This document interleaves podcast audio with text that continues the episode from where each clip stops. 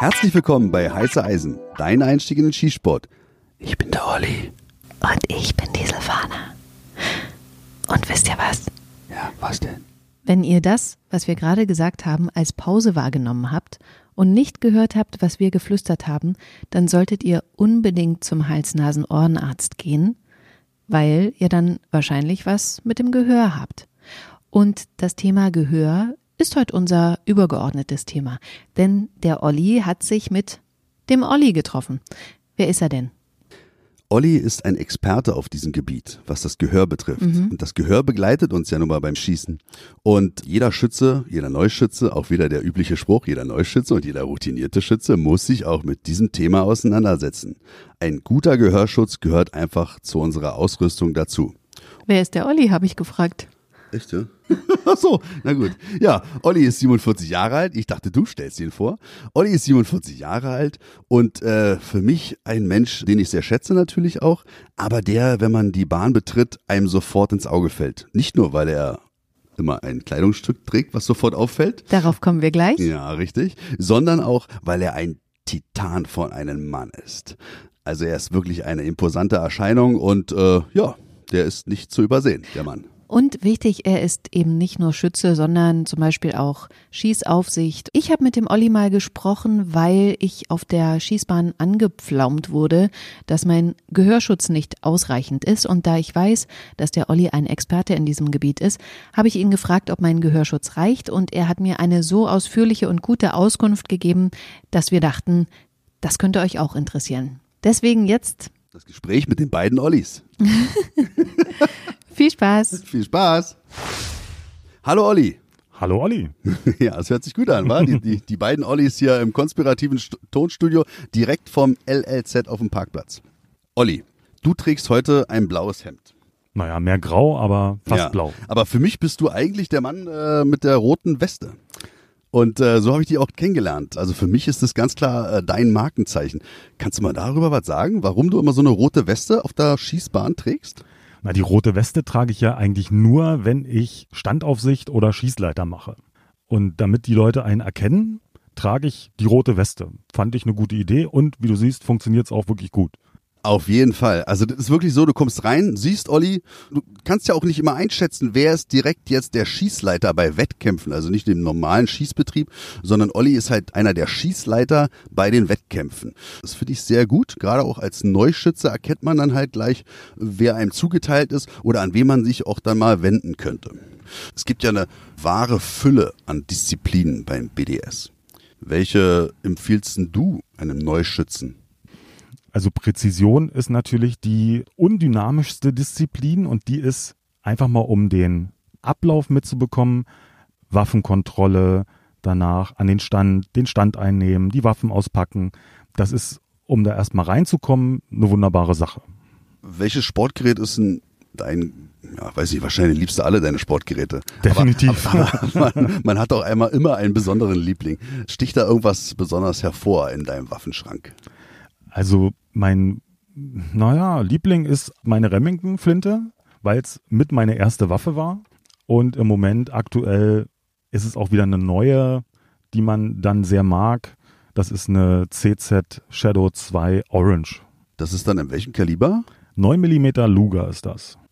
Kommen wir mal zu einem ganz anderen Thema.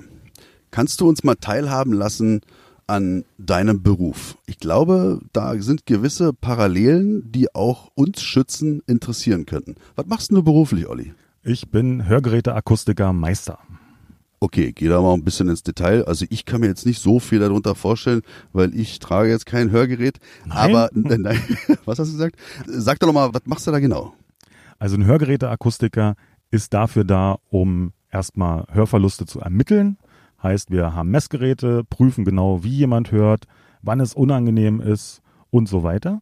Und suchen dann aufgrund der persönlichen Situation, der Handhabungsfähigkeiten Hörgeräte aus, die dann dem Kunden von uns angepasst werden. Was hast denn du für einen Gehörschutz? Oder was trägst denn du für einen Gehörschutz beim Schießen? Ich trage einen aktiven Gehörschutz und zwar einen ziemlich großen, der auch ziemlich gut im Test abgeschnitten hat und bin mit dem sehr zufrieden. Du kannst ruhig die Firma sagen. Also, Oh, ja, du, das müsste- was soll das? Also, äh, das sind ja, wir wollen ja hier was den Neuschützen und den Schützen mitgeben und dementsprechend, klar, logisch. Also, wenn du bist ein Experte für mich auf diesem Fach, du bist Meister in diesem Beruf. Das heißt also, wenn du jetzt sagst, dieser Gehörschutz, der passt für mich und der ist gut, der hat gut abgeschnitten, na, das sind sehr interessante Informationen, die wollen wir auch mitteilen. Dann sage ich, es ist ein Peltor Tactical XP. Silvana trägt ja so Gehörstöpsel. Das sind halt diese Silikondinger, die man sich so ins Ohr dreht. Und einmal war sie auf dem Skistand und sie hat ja auch so wundervolles, langes, blondes Haar. Oh. Äh, ja. So wie du also. ja, so wie ich, genau. Na, jedenfalls ist es dann auch für die Schießaufsicht manchmal dann auch schwierig zu erkennen, dass sie dann auch wirklich einen Gehörschutz trägt. Muss man denjenigen dann auch mal in Schutz nehmen. Er meinte nämlich, dass diese Gehörstöpsel völlig unzureichend sind fürs Schießen. Kannst du da mal zu was sagen? Also man sucht natürlich nach dem Dämmwert, den so ein Gehörschutz hat. Und wenn man sieht, dass ein großer Kapselgehörschutz im Normalfall mehr dämmt als ein Stöpsel, weil die beschallte Fläche kleiner ist, heißt, wenn ich den großen Kapselgehörschutz drauf habe, kommt weniger Schall an meinen Schädelknochen und auch die Dämmwirkung ist aufgrund der großen Polster dann besser. Wenn man aber einen gut sitzenden Schaumstoffstöpsel im Ohr hat, dann dämmt der ähnlich stark wie ein großer Kapselgehörschutz. Wichtig ist, dass der halt gut drin sitzt. Es gibt halt immer wieder Leute, die den nur so halbherzig reinsetzen. Da könnte es dann schon knapp werden mit der Dämmwirkung. Aber wenn der richtig sitzt, sehe ich da gar keine Probleme. Okay, und gibt's da irgendwie so eine DIN-Norm? Hatten wir ja schon mal in einer Ausgabe. Gibt's da sowas? Es gibt auf jeden Fall Testverfahren, die angewendet werden, um die Dämmwirkung festzustellen. Bei jedem Gehörschutz gibt es eine Liste, auf dem genau drin steht der SNR, das ist der Signal-to-Noise-Ratio, dass man sehen kann, dämmt der jetzt 26 dB oder dämmt der 34 dB. Und wenn man einen flachen Kapselgehörschutz hat, der vielleicht nur 24 dB dämmt, dann hat man auch schon mal gemerkt, dass wenn man in Bränden zum Beispiel im Bunker steht und jemand nebenan schießt eine 44 Magnum, dann ist der Druck, der da im Ohr ankommt, immer noch ziemlich stark.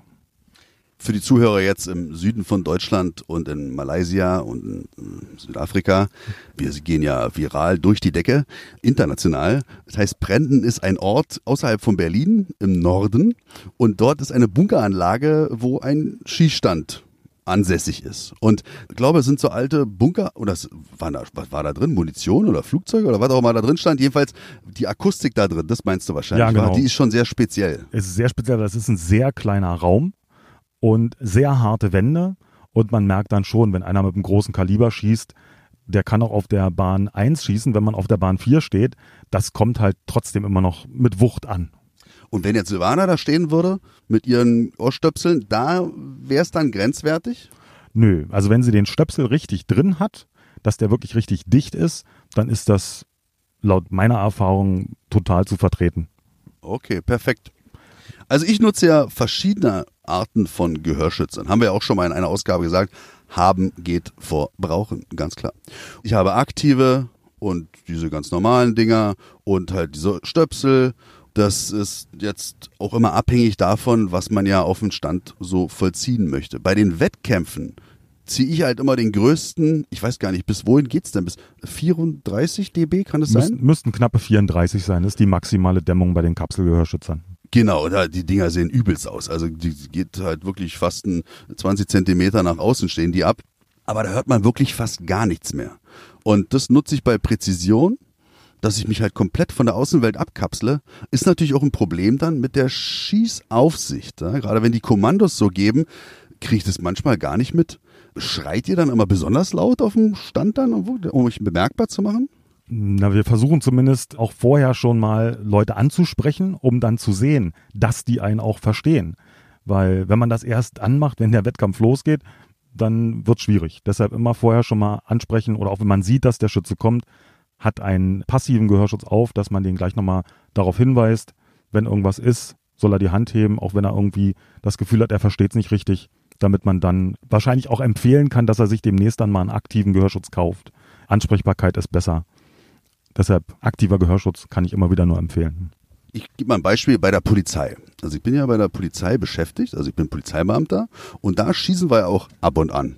Ab und, zu, ab und zu kommen wir doch mal zum Kommt, Schießen. kommt mal vor. Ja, ja, kommt mal vor.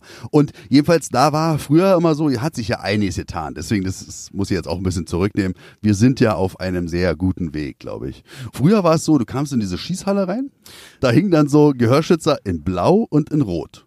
Und die roten durftest du nicht nehmen, weil die war für die Schießleitung gedacht. Die haben sich farblich nicht nur unterschieden, sondern die waren noch ein bisschen besser gewesen.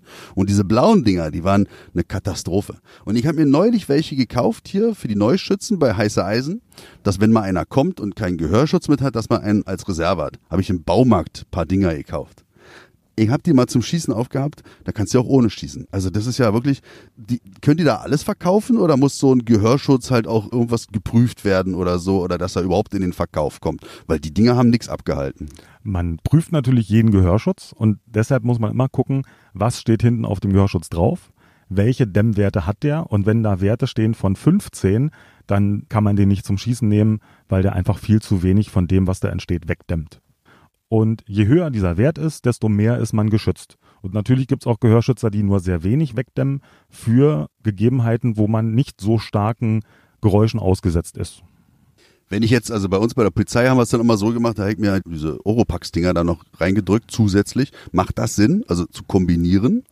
Wenn man zum Beispiel, was ich lange gemacht habe, so einen sehr günstigen aktiven Gehörschutz hat, Howard Late, dann hat man manchmal das Gefühl, wenn man auf der 100-Meter-Bahn steht. Darf ich kurz einhaken? Ja. Ist das ein Schlagersänger? Howard, wer?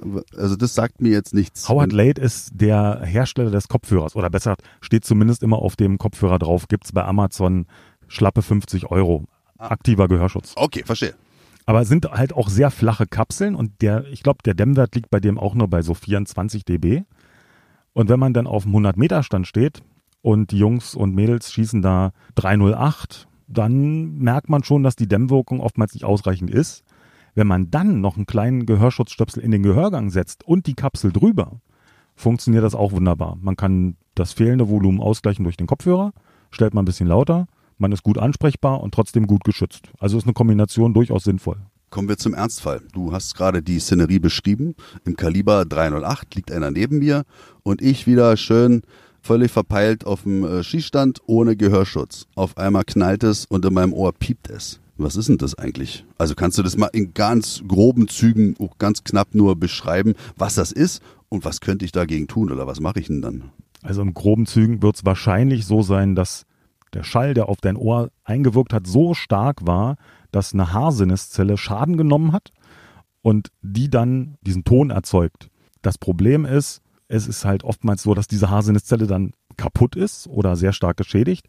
Das Schöne ist, man hat halt um die 20.000 Haarsinneszellen im Ohr und da kann es auch schon mal sein, dass man mal so ein Piepen hört. Kennt auch jeder mal, man sitzt irgendwo, auf einmal macht es kurz Piep, dann hört das wieder auf. Sollte man sich nicht die größeren Gedanken drüber machen. Wichtig ist, wenn man wirklich was feststellt, dass sowas länger bleibt, sprich Tinnitus, kennt vielleicht auch jeder, dass man sich dann in ärztliche Behandlung gibt und das prüfen lässt, was ist da jetzt passiert, auch wenn man auf dem Schießstand war, es laut geknallt hat, man das Gefühl hat, man hört schlechter. Am besten möglichst schnell zum Hals-Nasen-Ohrenarzt gehen, das prüfen lassen, damit man auf der sicheren Seite ist. Ah, total interessant. Also ich als Hypochonder, wenn da immer so ein Piepen ist, wie du beschrieben hast, naja, du, für mich bricht deine Welt zusammen. Jetzt ist es soweit. Aber so dramatisch ist das dann nicht, wenn es nicht weggeht. Genau. Also ich habe das auch manchmal, es piept halt kurz, das ist vielleicht mal 10 oder 15 Sekunden, dann lässt es langsam nach und dann ist es weg. Interessant ist das, was vielleicht jeder kennt, wenn er aus einer lauten Diskothek rausgekommen ist, nach vier Stunden Dauerbeschallung, dass man sich ins Bett legt und das Gefühl hat, irgendwo piept's hier.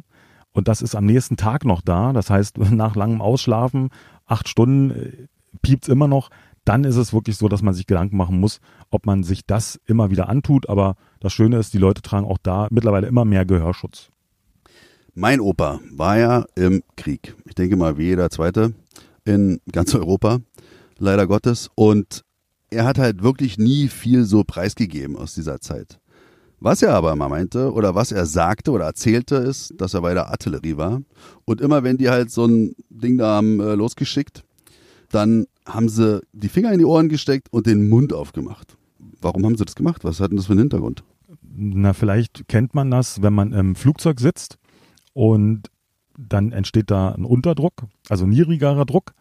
wenn man startet, dann hat man das Gefühl, man hört ein bisschen schlechter und wenn man dann, man kriegt dann gerne mal ein Bonbon dazu zum Start, damit sich im Nasenrachenraum die sogenannte Tube öffnet. Und die Tube ist eben die Verbindung, die ermöglicht, dass das Trommelfell in seiner Ruhelage bleiben kann, damit Gasdrücke von außen, von innen sich da ausgleichen.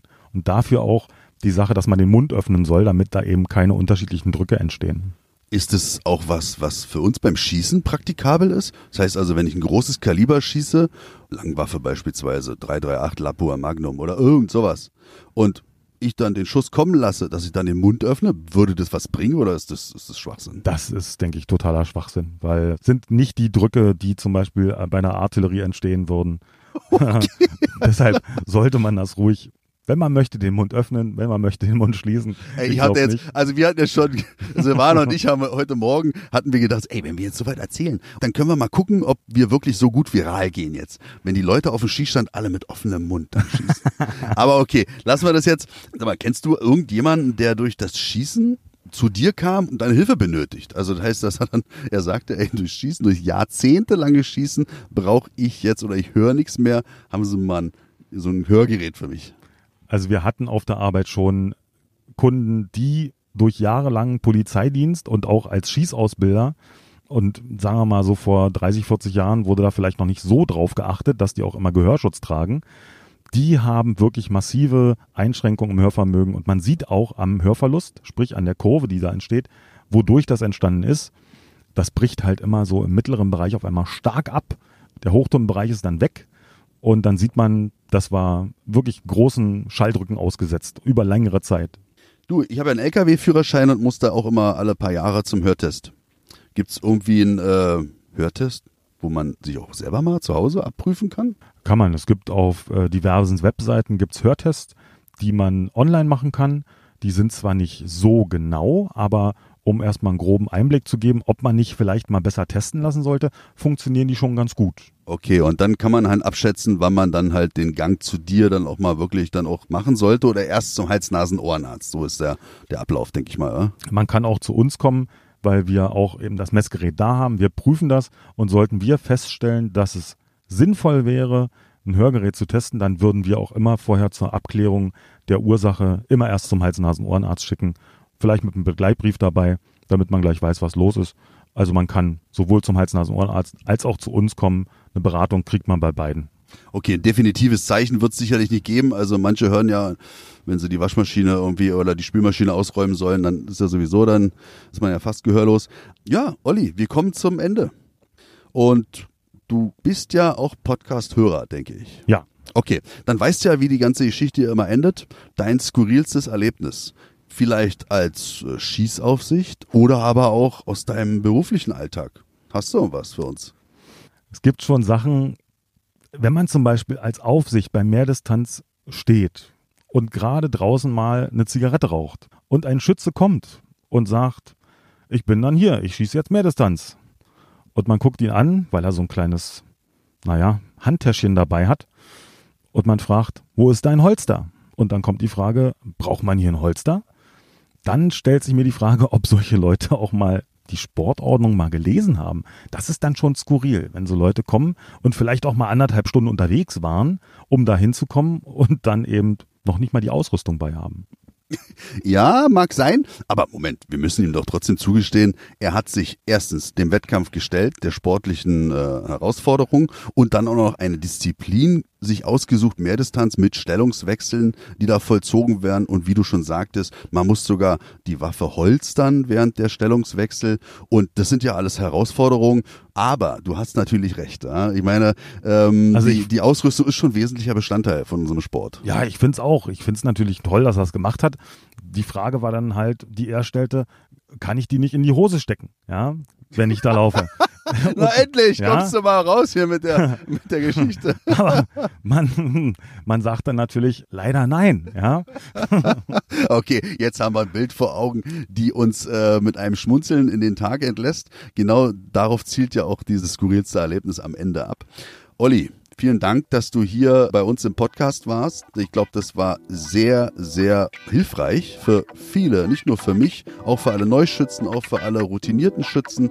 Ich glaube, wir können hier sehr viel von dir mitnehmen und dafür recht herzlichen Dank. Bis Immer bald. wieder gern. Ja, dann sehen wir uns auf der Schießbahn, ne? Auf jeden Fall. Okay, mach's gut. Tschüss. Ciao.